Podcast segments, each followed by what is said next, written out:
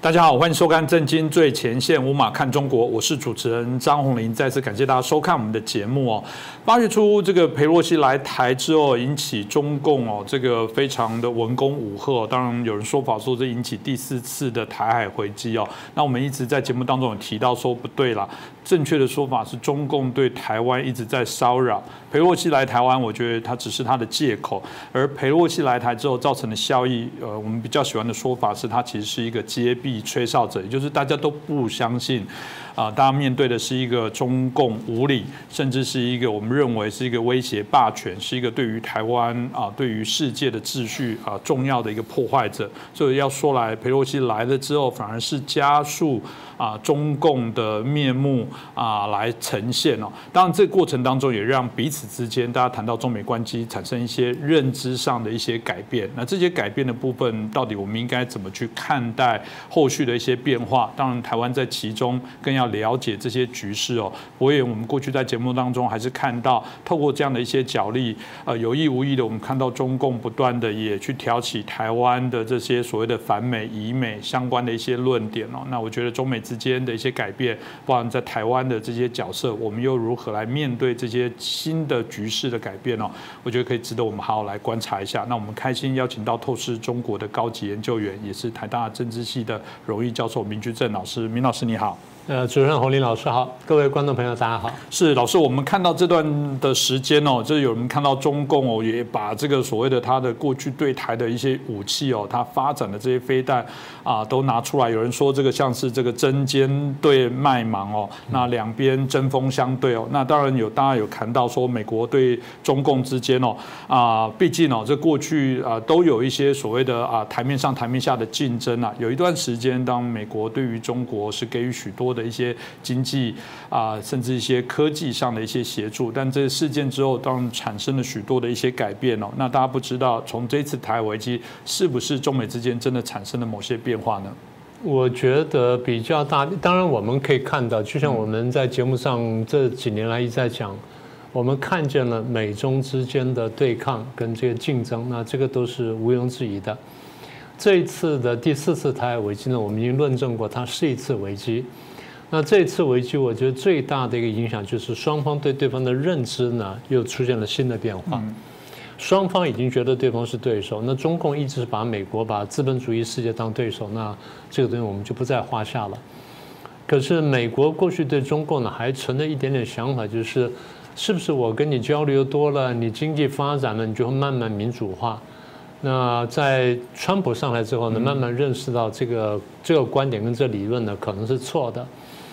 也就是经济发展会导致民主化呢，在一般的威权国家里面可能可以出现，但在这个共产国家里面可能很难出现，所以在那边出现了转变。呃，拜登上台之后呢，强化了这个印象，所以竞争呢也加强了。当然，一个主要因素就是中共对美国的动作也加强了，然后美国的认知开始明确了。你刚刚问到，就是这一次这个台海危机呢？呃，对双方有什么影响？我觉得第一个大影响就是，当然我们看很多政策改变，但是我觉得更重要就是政策背后双方对对方的认知呢，我觉得出现了一些一些转变。当然应该这样说，这个认知呢不是方向上的转变，而是强度上的加强。嗯，那这个比较严重。呃，用最简单话来说，就是双方的敌意加强了。嗯，然后双方对对方的动机的认识呢更加明确。呃，所以也就是当认知改变，然后对对方动机动机更加确定之后呢，双方就会开始调整政策。为什么我先谈美国部分吧？啊，那就美国对中共的认知，也就美国怎么看中共。就透过这一次这个台海危机，美国怎么看中共？因为过去大家从常常有个印象就是，呃，中共想打台湾，想打台湾，但是他未必准备好了。嗯。但这一次大家觉得说，啊，他准备好了。为什么呢？因为你看他这次整个的操作呢，就像是一次真正攻击的这个缩影或一个缩小版。先打飞弹，然后同步就进行网络攻击。好，那这个就是标准现在的打法：打飞弹，然后网络攻击。然后飞弹打完之后呢，空军出动了。空军出动就是在正常情况下，如果我们还有飞机能起飞的话，就要打掉我们的飞机。等到把我们的空中战力打完之后，就开始轰炸。那这可能是同步进行的，因为他们判断就在第一轮攻击完之后，这一次请各位注意啊，他只是打海上而已，真正打到岛上的时候，那就不不一样了，就会打跑道啦，打机场啦，打油弹库啦，然后打这军事设施啦，然后打重要的发电设备什么，打能源是能源这个线路等等，他要打这些东西，所以台湾就大乱。所以当第一轮飞弹打完之后，大家晓得台湾受伤已经很重了，然后再来就是飞机轰炸，能够起来的飞机可能数量就不太多，然后这个时候呢就有空战。等到再把空把空军解决走，各位看到海军出动了，海军也出来了，只是现在这次没有对台湾发炮而已，真的打出去对台湾炮击了。嗯，对台湾炮击就是特别要把这些滩头上的工事呢把它打掉，然后或者把这滩头上这些呃防守的兵力呢消灭大部分，然后他们就开始登陆。所以飞弹攻击，然后空军打击，然后海军打击，然后这个登陆作战，同时加上网络攻击跟认知作战，就是一个完整的作战方式。所以透过这次台海危机，美国看见，台湾看见，全世界都看见了，他有准备，嗯，他真的有一套方案。就像你刚刚讲的，这个佩洛西八月二号来，然后这个三号走掉，哎，他四号就发动。绝对不是说他一个礼拜前能够准备出来，这定是准备好几个月，甚至准备一年一两年时间，才把整个方案准备好，然后到时候打。但还要知道，打的准不准是有差别的，打的不准，人家打到岛上的话，那这个反击就很凶了。所以第一呢，他是有准备的；第二，他有决心。怎么看出有决心呢？美国明明知道，你中共知道美国会介入，你还打，这是决心。美国明明知道你中共知道日本会介入，那么你还打？第三，你明明知道国际会反会反弹，你还是打？这些就是决心了。然后再来呢，还有一点很很很吊诡的地方，他对台湾发射飞弹，台湾又生气又惊讶。生气就是你真的居然用飞弹打我，第二就用飞弹呢把我六把这个六块封锁了，然后第三呢你还飞弹飞越飞越我上空，所以台湾非常生气。但是呢，请各位注意，他用飞弹封锁台湾三个小时左右，对不对？就下午而已。所以当事人经常说啊，怎么这样就过去了？嗯，不是，因为怕国际反弹，所以他有决心，然后有计算啊。这第第二点，第三点，我们从这次演习跟各出动的各种兵力，我们可以看到，中共的军力呢是有进步，然后是形成威胁了。航空母舰出来了，我们上谈到，他的两艘航母出来了，离港了。但是并没有参加演习，但他们理论上，这个官方文宣讲说全军参与了。第三，我们看到飞弹呢种类多，他用了好几种飞弹，然后准确度大幅提升，这个东西我们得注意。所以对美国来说，尤其对美国海军来说，你说啊，他有后退，当然了，因为这要准备接战了嘛，所以当然后退。那人家说啊，因为美军后退了，所以你看这个中共有进步是。但你想想看，美军后退，难道美军就不反击了吗？所以讲这些话，有些还是军方将这个退役将领跟我讲的话，我心想你真是糊涂了。你你在军中出来，你难道不知道？然后对方在对方要出手，你当然会会退后了。退后等他打完之后，你就攻进去了嘛，就这么简单嘛。哦，你看到美军后退，表示美军不敢打吗？你看到美军摆在什么地方，这很清楚了。我们等下再说。但是呢，美军会小心，就比方说中共共军有进步。我觉得第四点认知比较重要，就是美国认为，第一，你的军力跟你的决心已经形成威胁了，但是美国的最重要判断就是，你可能会主动攻击，嗯，你可能会主动攻击，也就是主动出手或首先出手这件事情是非常关键的，也就是我们在判断这个敌我情势或判断敌情的时候呢。双方有的时候是摆姿态，不一定打，就是我摆出动作来，希望说贺主战争爆发。但现在一看，小的说你会主动出手，你会主动打谁呢？第一，你会主动打台湾；第二，你会主动打台湾前，你可能会主动打美军或打日军，因为你要提防他们来介入。嗯，所以主动打打台湾完全可能，主动打美国跟打日本都完全可能。这对美国来说，他应付了。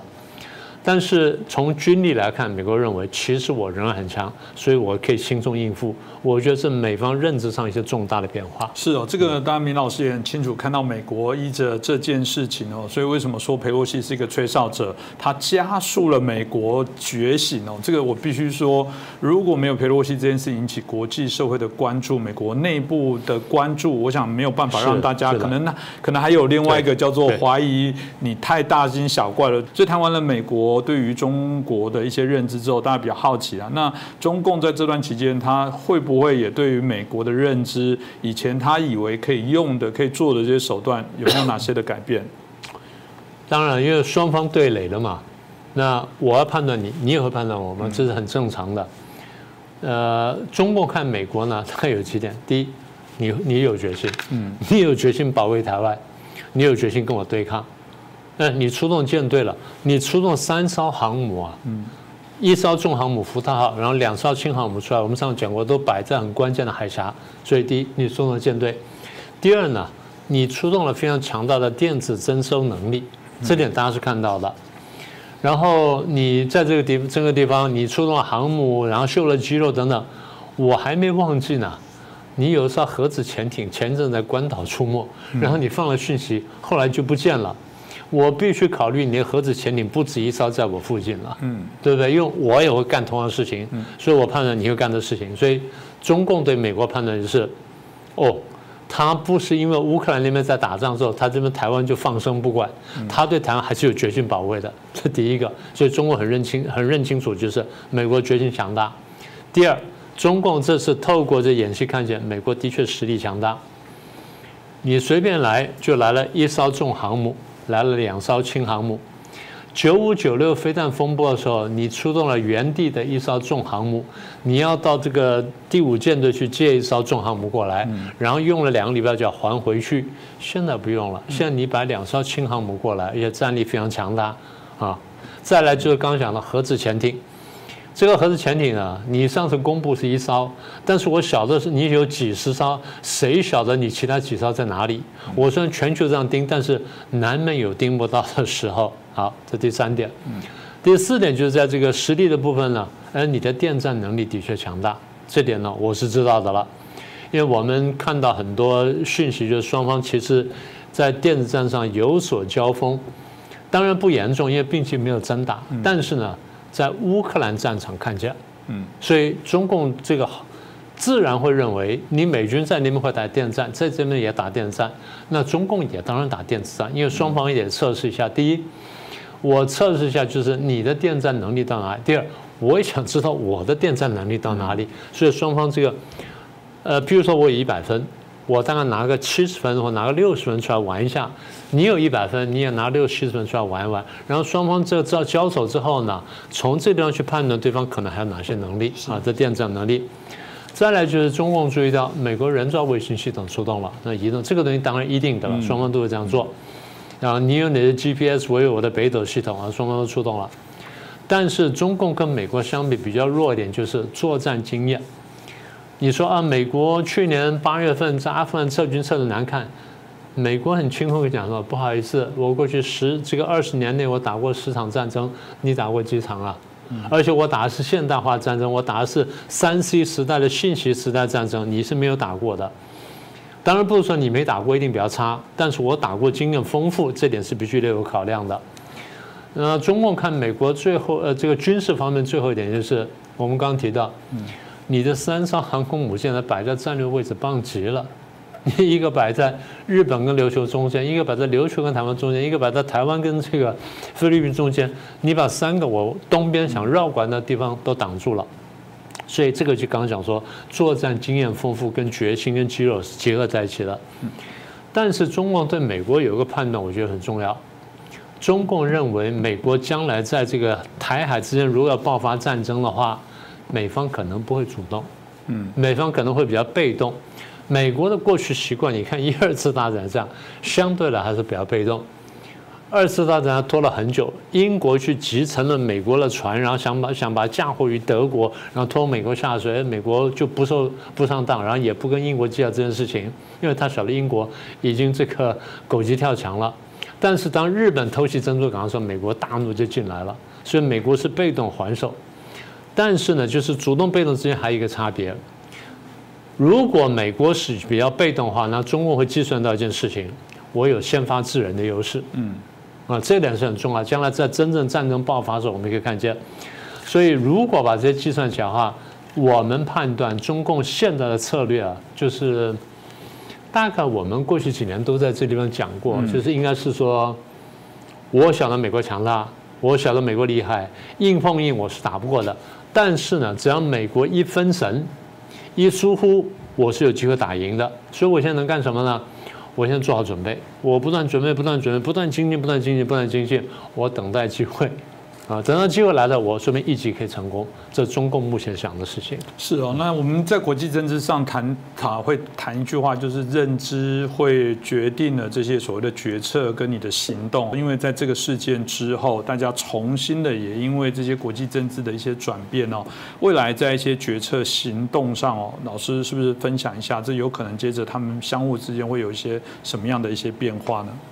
那我就接着你的话说，你刚刚讲的很有道理，就是认知影响着决策，跟认知影响行动哈。刚才我们前面谈的，前面谈的就是美国跟中国相互的认知怎么改变。那现在我们就要谈谈说，在这个认知改变之后，行动上什么改变？第一个部分，我想先谈的就是说，美国在认知做了修正之后呢，它的政策跟行动上有什么修正？大概我们可以看到几点啊。第一点就是他自己在军备的部分。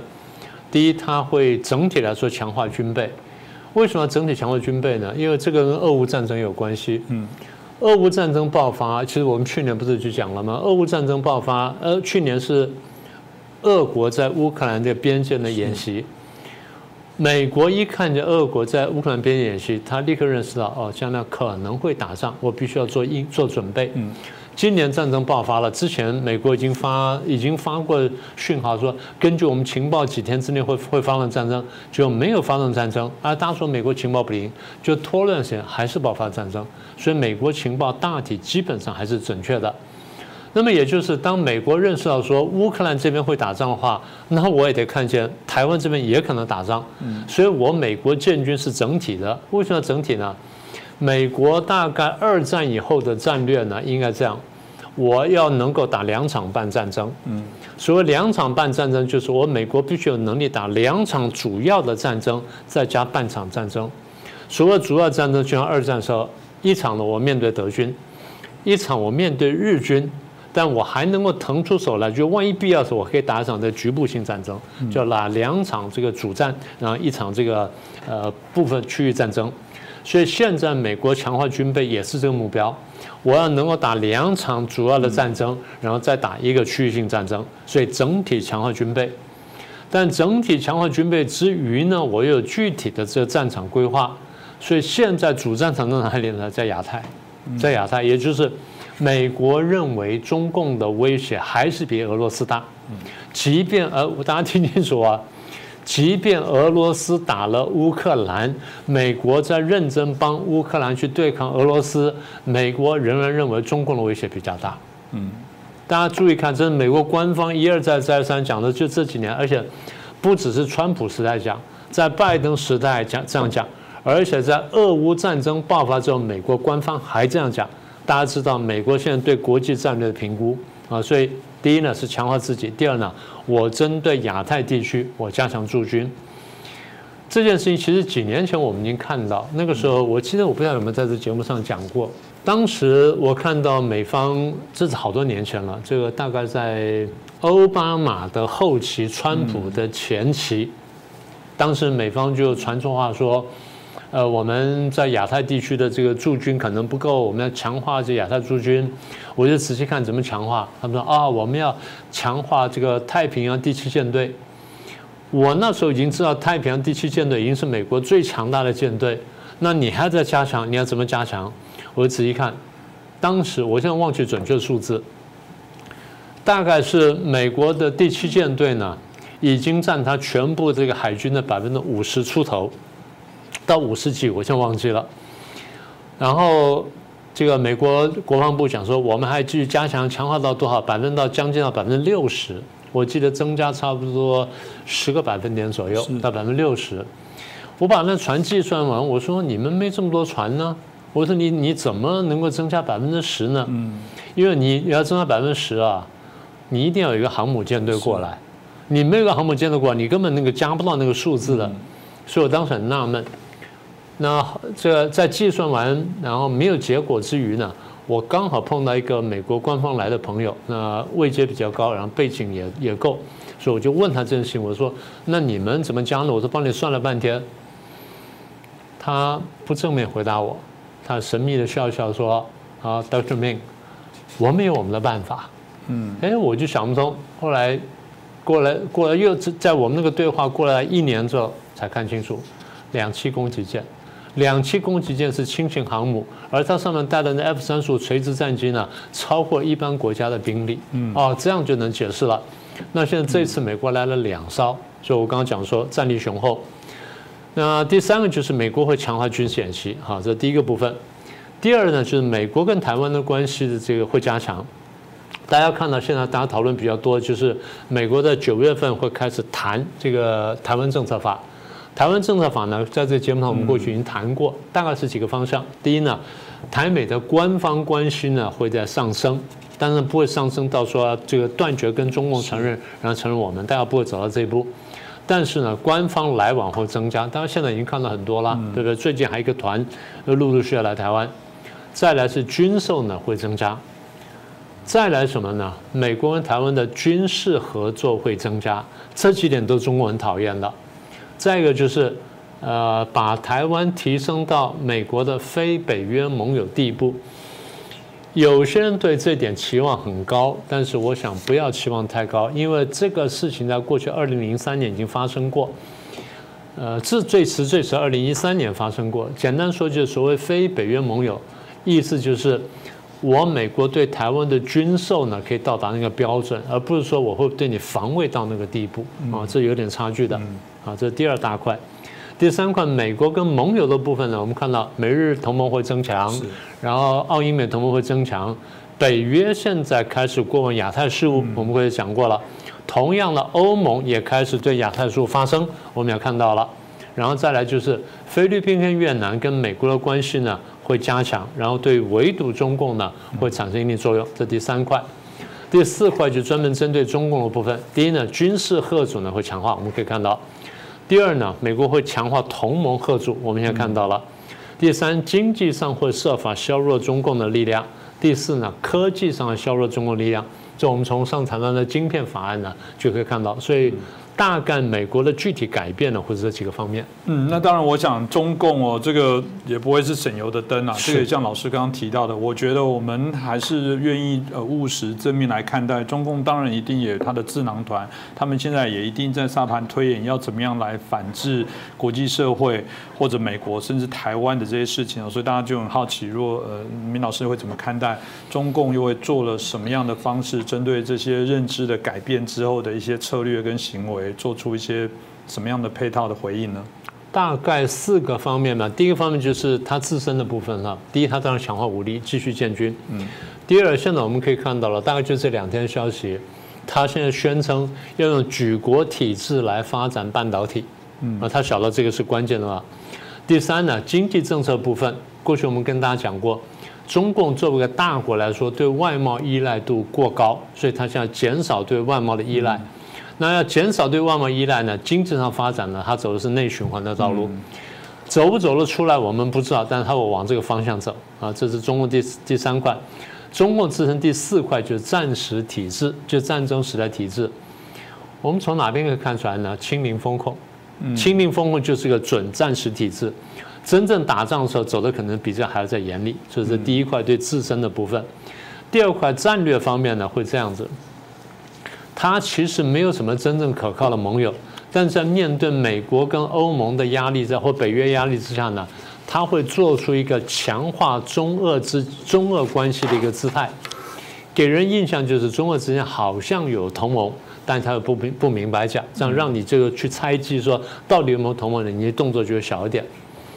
第三个部分呢，就是关于这个呃战略的部分，第三点就是南韩。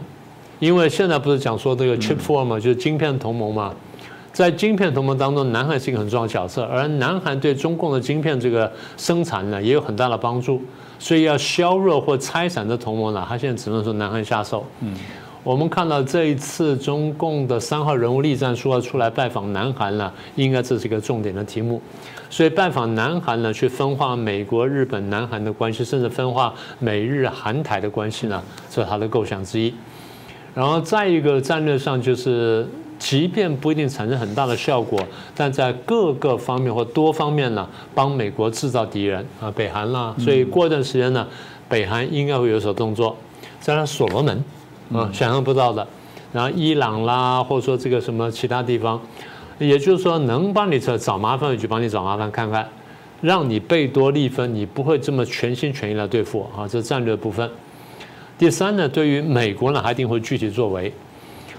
我们刚不是说了吗？啊，你说这个，呃，军事上现在还不能这个硬碰硬，还不能正面相打，那我在背后在底下削弱你，总可以吧？啊，可以，好，所以我继续对你加强大外宣啊，大外宣目的就分化你的内部。第一个重点是挑动民主党跟共和党的继续对抗，你们反正有题目，很多题目对抗，嗯，川普就对抗题目之一嘛，是，然后一月六号委员会也是对抗题目之一嘛，好，那再来呢？借着对你的对你的大大外宣呢，然后切切断或者说分割你社会内部，你美国本来就有阶级的这个对立跟阶级冲突，我帮你挑挑大。第二，你有黑白冲突，我帮你扩大。第三，你有左右冲左右冲突跟那个跟党派冲突不完全重叠的，因为共和党里面有左派啊，民主党里面有一点右派，所以我把这个左右的这些裂痕呢再加大，除了党派之外。好，所以阶级、黑白、左右党派，我都要帮你加大。这对美国的部分，当你美国内部变得越来越弱的时候，越来越分裂的时候呢，你就很难有个有一个统一的意志来对付我。啊，这是对付美国。最后我们不要忘记，当然要对付台湾。所以同样的，这个加强宣传，大家已经看见中共对台湾的宣传是有一些效果了，这点我们必须看见。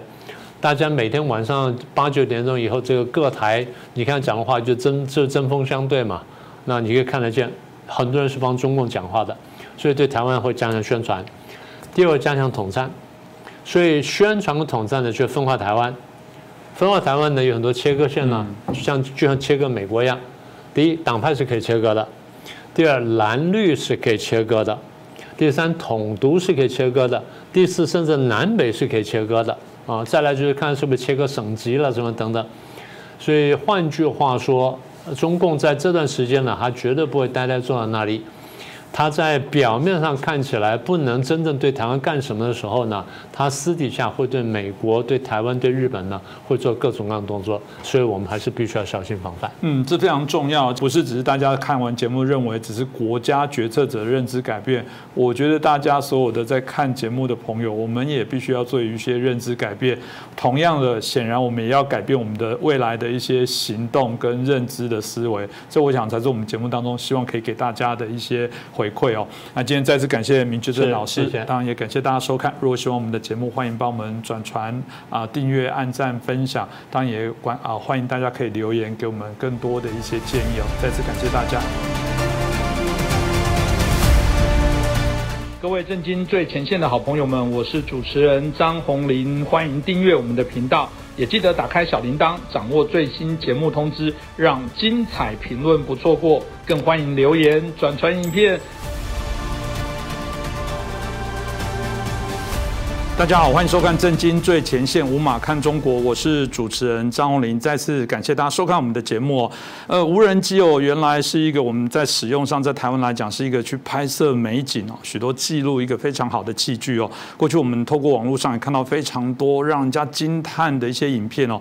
啊，确实从高而下来拍摄的这些角度哦，是我们人前所未有的一些视野哦。但没想到现在啊，这个无人机却变成中共哦，在做一些灰色作战。战的一些手法。当然，这中共的说法说这是民间的自己己的一些行为哦。我们看到前阵子我还看有个影片哦，啊，他还特别这个包裹丢到我们这个离岛里面，里面放了一个榨菜跟卤蛋哦，啊，简称炸弹哦，用这种方法啊，你说是这个只是单纯的啊，我们讲的是玩乐啊玩笑，或者是这个别有一些意义的恫吓哦，这都引起大家许多的关注哦。所以台湾呢内部也在讨论说啊，为什么我们没有反制的一些方式哦？所以终于于这个有一架无人机哦，啊，在我们这个离岛私语的部分，经过这个啊这个驱离啊警告无效之后，就开枪把它打下来了。那这当然引起大家许多的一些关注哦，担心这会不会升高啊两岸之间的冲突哦？这也是大家现在啊一直非常的关心的事情。那我们今天就好好来了解一下。那我们开心邀请到两位来宾哦，来到我们节目。首先是介绍政治大学国际关系研究中心的资深研究员，我们宋国成老师。宋老师你好。啊，主持人好。呃，苏所长你好，各位观众朋友大家好。那另外我们介绍是国防安全研究中心的所长，我们苏子云苏老师。苏所长你好。主持人好，宋教授好，各位观众大家好。我想我们一开始就请教一下我们国成老师哦，呃，因为那六颗子弹哦击落无人机之后，大家就会呃担心说这会不会就是所谓的啊两岸战端开启的一个状况哦。当然我们看到这个国际很关心这件事情哦，那特别也有国际媒体来询问一下美国白宫哦，这个白宫的发言人科比有说过这可以理解哦。那当然这有不同的说法，有人说这当然是通过美国已经示意受益，觉得说可以接受没有问题啊，有些也说。不就是我们不用问别人，这本来侵犯我们的领空，我们就必须要去做一些回应哦。毕竟台湾还是一个独立啊、主权独立的一些国家。但这件事大家就很担心，说它会不会变成是未来的常态？呃，他如果不断的骚扰你，不断的透过各式各样的手段，然后这个我们常搞不清楚，这到底是纯粹真的是民间边的啊自主的一些行为，或者有可能是背后被这个中共所受益的部分。所以大家对这部分就很担心，说。接下来的部分到底要怎么走？那当然也在问，那台湾怎么办呢？台湾有没有一个反制的好方法？老师，您觉得这个议题该怎么去面对呢？好的，我觉得我们先讨论一下无人机啊，它作为一种战术工具啊，它的特性啊。呃，那么由于俄乌战争当中里面发现了这个无人机本身具有一种战术的优越性啊。呃，因为一部无人机可能它造价也不过是数千美金啊，呃，甚至是呃一万块钱上下。可是它却可以击落啊数亿啊啊上亿元的这个啊俄罗斯的军舰啊等等，所以它的这个怎么讲？它的战术的 CP 值很高啊。我用一架很便宜的，我就可以啊打掉啊，或者是炸成一个造价非常昂贵的一个啊战术的一个船舰啊，甚至飞机等等。呃，所以说由于无人机本身它有这样的一个特性啊，所以因此它很便宜很好用啊，所以中共现在也懂得用这种方式啊。呃，因为毕竟啊，你每天这个三百六十五天在台湾上空飞来飞去啊，战机，呃，还有这个实弹的设计，它是很烧钱的哈，非常昂贵的啊，啊，所以中共它现在才会采取啊这样无人机骚扰金门的这样一个现况啊，呃，不过就是说这个，我们先讲这个所谓的民用无人机啊，哇，在中共的词典里面，军跟民是不分家的啊，啊，所以民其实是军的一种伪装啊。而军是民后面的一个引武者啊，所以是不是军用还是民用，我觉得不是一个问题的一个重点啊。呃，但是它最主要就是用这个无人机来对台湾进行心理战啊，这还未必是认知战，而是一种心理战啊。所以我们就从这个心理层面呢开始来讨论啊。那么第一个就是说，他出动这个民用的无人机，呃，实际上是啊军人啊啊军方背后在撑腰的啊。呃，所以因此就说这个如果出事了啊，那么啊他就说啊这是民用呃民用机啊民用无人机跟我们政府跟我们军方无关啊，但是如果得逞了啊，他就会把当做是你看我们这个无人机呢啊深入敌人啊啊阵地啊呃要什么时候去就什么时候去啊要怎么去就怎么去啊，他就可以做一种大内宣啊。呃，所以因此就是说，它主要还是要用这个无人机本身来对台湾的政府和人人民造成一种心理的一种恫吓、心理上的压力，所以它本质上是一种心理战啊。呃，既然是心理战的话，就是说，刚刚主任提到，就是说他在金门的上空啊丢了两个食物包，一个是榨菜，一个是卤蛋啊，啊，其实就是炸弹的一个意思哈。其实这是一种相当于啊一种，也许说是一种自卑的啊。或者是一种啊心理的补偿作用，因为他实际上他没有办法丢炸弹嘛啊，所以他就用这个两个食物包来做一种联想啊，其实这是一种心理的一种联想的作用，这就证明了就是说啊，其实中共它是一个很善于用啊这种心理的一种影射或者是一种象征的手法来达到对敌人的一种压力啊。不过我这里要特别强调就是说，呃，对于这个击落无人机这个事情啊。呃，我认我认为它不是呃一个所谓挑不挑衅的问题，这个我们待会再谈。它是一种依法正当的防卫性驱离啊，这点我觉得我也一定要特别特别的强调啊。呃，那么这个呃，中共是一个很善于用心理来制造敌人压力啊，特别是用一些他制造的名词，比如说新常态。我个人其实不是很喜欢新常态这个字眼啊。那当然美国也在用啊。呃，其实新常态也好，旧常态也好，啊，其实只有一个状态，那就是中共不断的对我们文攻武吓，最终是要并吞台湾，所以不存在了新常态、旧常态啊，只有一个状态，就是中共对我们的侵略和野心啊，这是一点啊。对，所以就说这个新常常态这个字眼呢，其实是中共发明的啊。那么其实我们没有必要再去重复这样的一种语词来自己吓自己啊。呃，中共是一个非常善用一种话语啊，话术政治啊，或者是一种叫做政治修辞啊这样的一种啊做法。呃，一方面可能是掩饰它的弱点，一方面也是要去强化对敌人的一种心理的一种威吓作用。呃，譬如说我我讲叫中共在封城的时候啊，比如说郑州封城的时候，他怎么说呢？他说叫郑州休息啊。上海封城的时候，他说什么呀？上海静默啊，就是沉默的意思。乃至于最近成都封城的时候，他说成都居民原则居家啊，原则居家。呃，所以这个就是他们以所谓一种话术的政治啊，他透过这种话术的政治来受到一个对他有利的情况啊。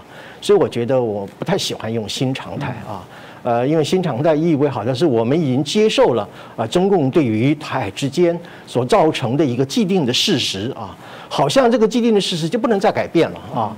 那么，譬如说像模糊海峡中线啦，啊啊，或者是对台湾演习的常态化等等，其实这这不是我刚刚所讲的中共的一种术语政治的运用，我觉得我们要小心啊。那么第二点，我们提到就是极落这件事情啊，呃，有人认为是啊挑衅啊哈，或者引起这个啊战争，呃，我非常不能同意这种观点哈。首先，什么叫挑衅啊？挑衅是说人不犯我，我跑去犯人啊；人不欺我，我跑去欺人。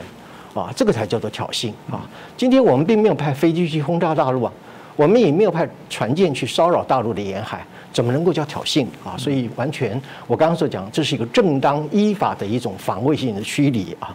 呃，还有一个就是说，我觉得有我们也不要把这个击落中共的无人机这件事情，把它看成是台湾开第一枪啊。呃，因为今天如果我们要讲说到底谁开第一枪，那么中共在围台军演的时候早就开第一枪了。而且还开了很多枪啊，甚至还射飞弹，其中五颗还射入了英呃日本的这个专属的经济海域啊。所以你今天讲说谁开第一枪，那当然是中共开第一枪，而且开了很多枪，绝对不是台湾开第一枪。因为如果我们把它看成或者把它说成台湾开第一枪，那又落入到了他的所谓的认知作战的一个圈套。为什么呢？好，现在台湾你开第一枪，所以我中共我就有合理正当理由开第二枪啊。所以我基本上一再的强调就是说，我不太喜欢用说台湾开第一枪这样一种说法啊。呃，所以未来啊，我们可以预估啊。呃，中共由于啊看到了这个无人机本身它一种战术运用上的优越性，呃，现在可能只有啊这个几几架啊数位啊个位数字的，将来我预估它会采取一种群狼式的哈群狼式，或者是这个蜜蜂这个呃倾巢而出的这种方式啊，那么不无预警的啊随机性的来对啊台湾进行，甚至是组成所谓的无人机队来对台湾进行骚扰啊，所以因此如何去反制？啊，中共利用这个无人机对台湾进行心理战，对于台湾进行骚扰这件事情，未来会是我们在两岸之间，甚至是在我们在国防的对策上面一个非常重大的一个项目。是我，我想我蛮呃同意刚刚我们双教授所提到部分。我一直在讲都对啊，什么叫新常态？听起来这种说法，老是就会变成是说是因为你们如何，所以我才做改变。其实不是啊，中共威胁台湾，想并吞台湾，一直是他的常态。那所谓的心已经没有心，只是用不同的手段而已。它其实一直持续走，这个我觉得也是让我们台湾民众真的对这些部分来讲，要做好一些啊更重要的一些认知啊。接着，我想我们就来请教一下我们苏子云所长哦，因为我们看到啊最近中国对台湾的一些威胁哦，的确有变本加厉的部分哦。我们从一个数字来看，在二零二零啊二二年的八月哦，总共有四百四十六架次的飞机来干扰台湾哦。那比起来，这个光是二零二二年，就是今年的八月份哦，它的总架次都已经超过了二零二零年哦。那如果以这个所谓的跨过中线的部分哦，我们在啊二零二零年的八月的时候，大概有二十三架次哦。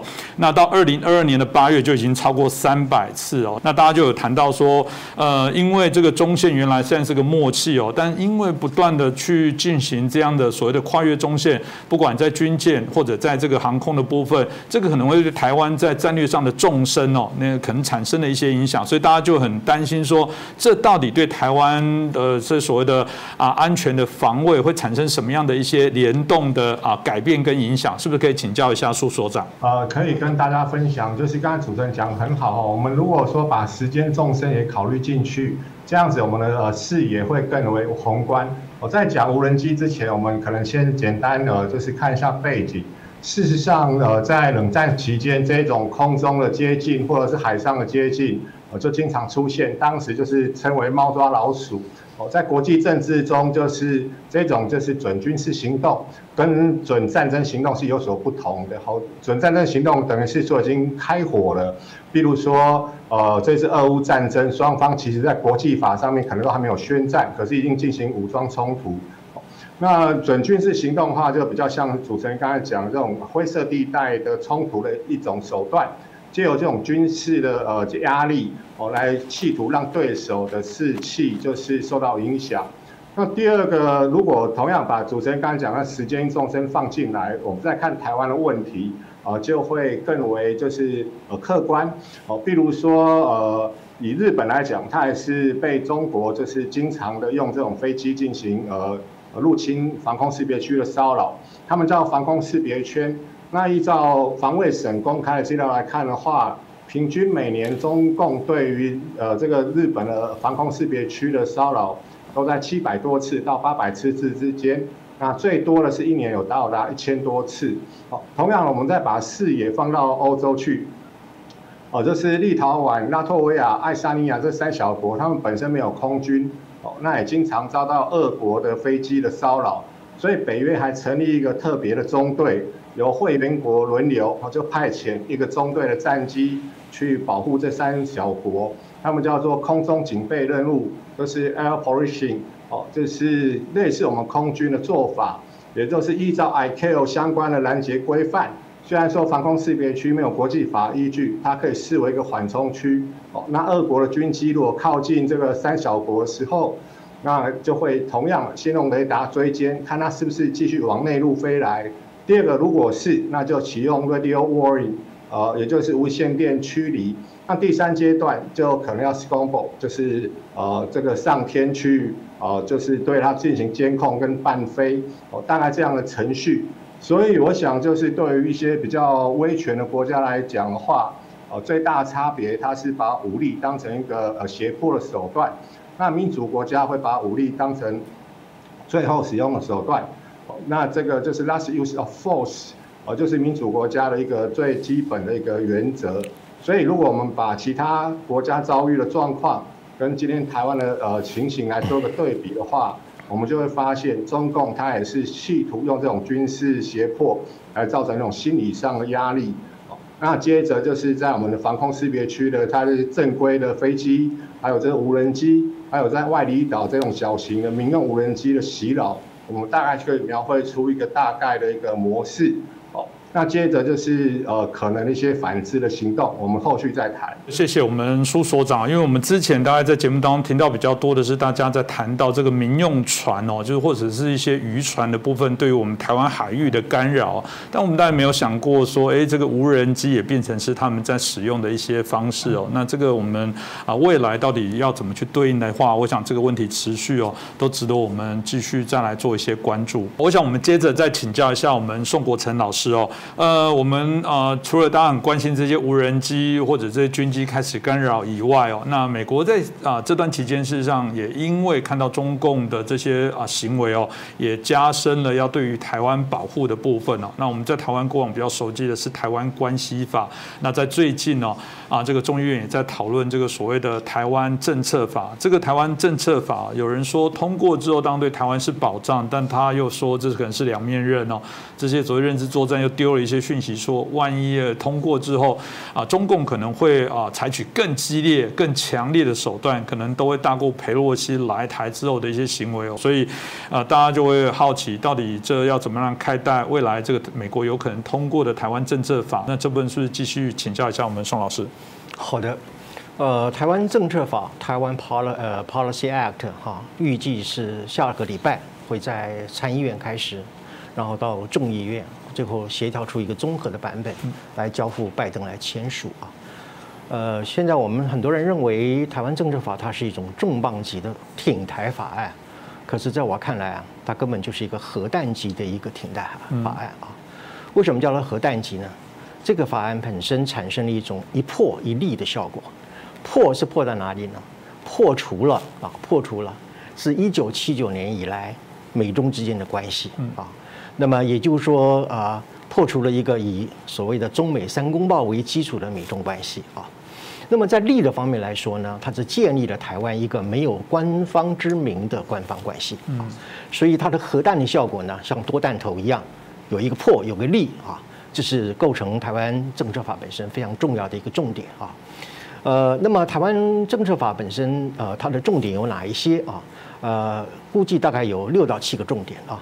第一个重点就是台美之间呢，啊，走向一种高阶的一个准官方关系的一种推进啊，这是第一个。那么第二个呢，就是啊，解除对台湾军售的限制啊。那么第三呢，就是协助台湾建立所谓的非对称的啊，对非对称的一个战争啊，不对称的战略啊。那么第四个呢，就是确立台湾为美国一个主要的非北约盟国啊。那么还有第啊，下面一个就是美台联合对抗中共的网络作战，啊，还有第六个就是协助台湾进入国际组织，第七个呢是明定对台湾威胁的一些制裁的手段，其中还包括挺台的国家如果受到中共的威胁，美国也可以啊依依据这个法案来对它进行制裁啊。那么在这个七大重点当中里面呢，其实我只要指三点就可以看出它的核弹的一个效果。它的冲击波跟它的杀伤力是很大的。第一个，在一百零四条就是说，台湾改了名之后的代表处啊，一百零四条改了代表处之后，它享有一个跟美国境内的所有的外国政府的同等外交待遇啊，这点非常的重要啊，叫做 de facto diplomatic treatment 啊，就说我们的代表处呢啊，虽然说它的名字可能不叫大使馆，但是由于它享有和美国境内和其他的外国政府的。相同的这种外交待遇，因此它其实就是一个没有大使馆之名的大使馆，嗯啊，所以这点啊，那么会还有一条就是一百零三条很重要的是，啊，这根据这个法案呢，它可以指示美国的国务卿去撤销撤销什么东西，凡是涉及到就是禁止台湾的官员啊，呃，在各种场合当中里面展示台湾主权象征的。啊，任何的命令就是我撤销你去禁止啊台湾主权象征的一个命令，就是允许啊台湾的官员在任何的场合当中里面啊能够去从事一个对台湾主权象征的一个表达啊，呃，其中包括中华民国国旗啊。所以过去我们常在很多国际场合看到一些中共的闲杂人士啊，没事就抗议说，哎，你不能举中华民国国旗啊，啊，你不能举布条等等的。以后这些抗议呢，就称之为无效抗议啊。那么过去我们呃很多的官员到美国只能过境。哦，甚至就是很很可怜的哦，在飞机上打了个电话啊，跟美国的官员联系，表示哎我来了啊等等。以后呢，这个政策法通过之后呢，我们不仅是可以啊堂堂皇皇的落地，而且是抬头挺胸进入美国的国境，啊，那么这个对于啊我刚刚所讲的没有官方知名的官方关系是一个很大的推动的作用啊。那么在二百零一条当中，你们也说明了哈，他说啊要依据台湾关系法的修正呢，把对台湾的武器的销售从过去的防卫的性质。提升和扩大到有利于威吓人民解放军侵犯台湾的各种武器。嗯，啊，这话的意思是什么样？就是说，呃，打个比方来讲吧，哈，以前我们根据这个三公报啊，呃，美国可以卖给我们的武器呢，只有两种情况，一种叫做啊这种过费报废的武器了，可以这么说啊，防卫性的武器；另外一个就是说逐年必须要下降啊，它的质量必须要下降。我打个比方来说吧，假如说美国第一年卖给我们五十套的多弹头的一个啊火箭啊，呃，那么啊第二次卖的时候，可能最多只能卖三十套的。啊，两管式的一个多弹头火箭啊，那么最后一次卖，第三次卖的时候，你可能只能卖你一套单管的一个呃多呃那个那个火箭啊，所以这个是叫质量递减。那么这个台湾政治法律如果通过以后呢，这些所有的限制都被消除掉啊，也就是说，美国将来呢可以从一颗戴在军人头顶上的那个头盔、钢盔，一直到最高级的这个极速超音速飞弹啊，只要他认为有利于。只要他认为中共在威胁台湾，只要他认为他只有这样子才能够足够啊去保卫台湾的防卫能力的话，他就可以卖给台湾啊。我觉得这一点是在台湾政策当中里面重磅中的重磅。另外一个就是，就是把台湾当做是一个所谓的主要的非北约的盟国啊，所谓的 a major non-NATO ally 啊。呃，什么叫做 non-NATO 呢？因为台湾现在也不是 NATO 北约的成员嘛，所以当然是 non-NATO。呃，可是 ally 很注意啊，要注意 ally 是什么东西呢？同盟或者是盟国，也就是军事同盟啊。呃，举例来说，我们在二战的时候呢，呃，有所谓的轴心国跟同盟国，那是一个怎么样？轴心国的一个军事的联盟来对付啊同盟国，同盟国本身也是一个军事的联盟来对付轴心国啊。所以 ally 这个呢，是一个军事含义一个很重要的一个同盟国的一个定义。嗯，就是说，如果今天虽然说不能够把台湾当做是一个直接的啊同盟国，是一个 non-NATO，呃，但是。我们也难保说未来啊，随着这个整个美中关系的一个持续的一个紧张的话，啊，也许会在什么东西叫做 ASTO 啊，叫 Asia Pacific 啊这样的一个组织，所谓亚太啊北约的亚太版啊，或者是 IPTO 就是 Indo Pacific 啊这样的一个组织里面成为一个正式的会员国啊，那个时候可能就是台湾和美国之间就是成为一个正式的一个军事的同盟啊。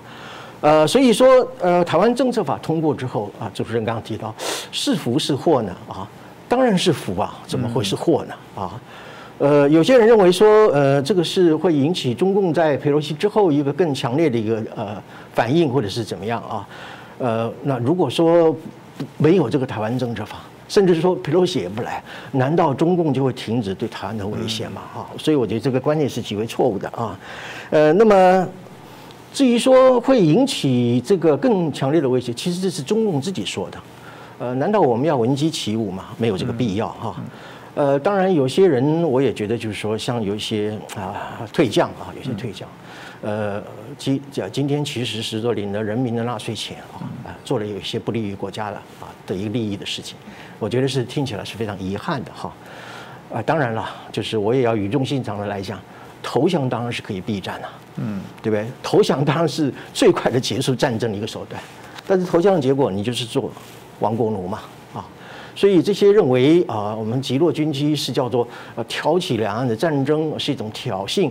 台湾政界法通过之后，对台湾会带来一个很大的一个灾难，会引起中共呃如何强烈的反应？我觉得这些论调呢，简单的来说，就叫做失败主义，也可以叫做投降主义。我觉得是亦无可取。嗯，我觉得谢谢我们这个宋老师哦，其实呃非常清楚的谈台湾政策法通过之后对台湾的影响，在未来我们都非常期待啊，台湾政策法可以很顺利的通过，这对台湾来讲应该会是一个更重要的一个防护罩的一个保障。接下来，我想我们在最后就请教一下我们苏子云所长哦，因为在最近刚刚也提到那个问题，就是我们台湾政策法在九月十四号的时候，美国就会进行一些审议哦，在这同时哦，美国拜登政府也对于台湾要进行第六次的军售，而且金额是最高，达到十一亿六百万哦。那这部分当然大家就会说，这个军方在公布之前，当然透过一些啊管道把这讯息先弹出来了。那有媒体问了美国政府，他讲了一段这个很特别的话，他们说到不会提供更多有可能导致美中啊紧张关系升温的新能力。这听起来大家会觉得这是不是有点矛盾的问题哦？那当然，嗯，就会好奇这句话的背后的意义到底是什么？那为什么反而在在这个时候，拜登政府又既然有这样的担忧，又会提供这样的军售？呃，老师您怎么看呢？我的观察，第一个就是武器它是否啊分析符、底分析符、攻势或守势。呃，武器本身的特性，呃，是一个指标。第二个最重要的是你的意图，哦，就像菜刀是可以做菜，但是也可以伤人一样。所以在这种情况之下，美国它依照就是台湾关系法六项保证等等的为原则之下的一个中国政策，哦，呃，它跟中共所强调的一中原则是完全不同的。所以他一方面要强化台湾的自我防卫能力，二方面他可能自己会想说，呃，就是有些武器可能会被中共来做借口的。所以他这个部分，他是对媒体的说法。那当然，这家特定的阿字头的媒体，在最近几次的相关军售的报道，呃，准确度都有一定的呃可信度。哦，所以他这个这等于是说，美国的可能是一些官员透过对媒体的放话，来就是让中共就是说变成一种安抚。事实上，我们可以看这样讲，美国它是目前的政策。我个人认为是比较像老罗斯福总统所说的，就是呃讲话轻声细语，但是带着大棒哦，也就是对中共采取一个实力贺阻的状况。那至于台湾政策法，我个人的观察是，呃，我们其实就像佩洛西女士来台湾一样，中华民国是主权独立的国家，我们欢迎任何的友人，那也欢迎其他国家的相关的协助哦。可是，如果说过度的去在乎中共的可能的反应，那这样反而就等于是呃被中共这种认知作战给牵绊住了。这一点反而是我们要去呃就是审慎去思考的哦。也就是我们并没有实质的任何的挑衅的行动，但是从北京的角度来说，他可能把任何的这个做法都解读为是呃所谓台独或华独哦。所以，如果说真的，呃，我们是要保护呃中华民国生存，呃，跟独立性的话，那我们可能就要画下底线，也就是在这种灰色地带冲突里面，一个很重要，就是要设定一个底线。就像早前蔡总统跟国防部，哦，哦，就是对于中共无人机的袭扰，那就是等于是如果进入我们领空的范围，而且是营区禁制空域的上方，那这个部分就是很清楚的用呃把它击落等强硬手段。那些都是合乎这个法呃武力使用原则的，哦，那这底线画出来之后，哦，相关的单位也才有办法进行反制的作为，哦，那同样的这底线画出来之后，那才可以有比较高的机会可以遏止这种所谓灰色呃地带冲突的呃继续的这种切香肠的做法，这些都只是基本的一些准则啦。那当然国际政治，我想呃很大一个区块是艺术哦。所以，呃，从一些片段的或个案面，我们可能要尝试的把这些点连连成线，在观察面会更为精准。呃，不过我想最后还是呃想分享一下，就是说，嗯，因为呃美国的开国元勋亚当斯所说的，我们这一代学政治学军事，就是为了让下一代有自由去学艺术、学文学、学经济。我想用这个角度来理解的话。哦，就是可以更清楚的看待两岸的这一种呃，就是一些对峙的状况。我们并不是呃所谓的统独的这个问题。在我个人的观察，就是台湾历经七次的总统民选之后，呃，台湾慢慢形成比较成熟的公民社会。所以呃，台湾呃台海两岸这个议题，我想呃最关键的本质在于说是威权跟民主的竞争。那同样的，我们在看。台海两岸的问题也要看呃太平洋两岸，所以大两岸跟小两岸这个架构出来的一个呃就是关系，呃就是呃要进一步的去把这些点线面连出来，我想呃就会比较清楚了。还有就是现在欧洲对于台海的议题也更为关注了，包括英国的新首相特拉斯女士，哦她在外长呃外相任内就在呃马德里的高峰会议的时候就公开呼吁。北约要协防台湾，然后北约应该卖武器给台湾等等的，这些都象征着中共在这次俄国入侵乌克兰之后，中共它可能行动已经变成这些国家可能关注的一个新焦点。哦，那当然这些趋势当然对台湾有利了，但是我想台湾应该要更谦虚，也就更 humble 来看待我们自我防卫的责任，这样子才可以形成一个良性的循环。谢谢我们苏所长，因为刚刚我们所谈论这些题目，真的是可以从这个国际关系，从啊全球的，包含两岸的这些彼此之间的这些啊角力哦。那另外一个部分，当然也回头再看台湾内部，台湾内部也借由无人机或者这些所谓的啊中共的一些军机的或者是军舰的干扰，内部也在有一些内认知作战的这些拉拔啊。如果是单纯一点，当然大家不同价值的辩证，这如果再有一些啊恶意的啊外部的力量来。对于台湾内部的一些讨论过程去做一些分化，的确那也会是台湾内部啊必须面临的一些问题哦。所以我想啊，这都是值得我们去做一些关注了。那这些议题当然也就是我们在节目当中希望可以好让大家来了解讨论哦。那重新来行说我们应该有的一些好的一些正确的一些观念。那当然今天很谢谢我们两位来宾哦，我们宋国成老师在我们的现场哦。那另外我们苏子云所长是透过连线的方法，谢谢两位。谢谢主持人，谢谢宋教授。呃，谢谢大家，谢谢。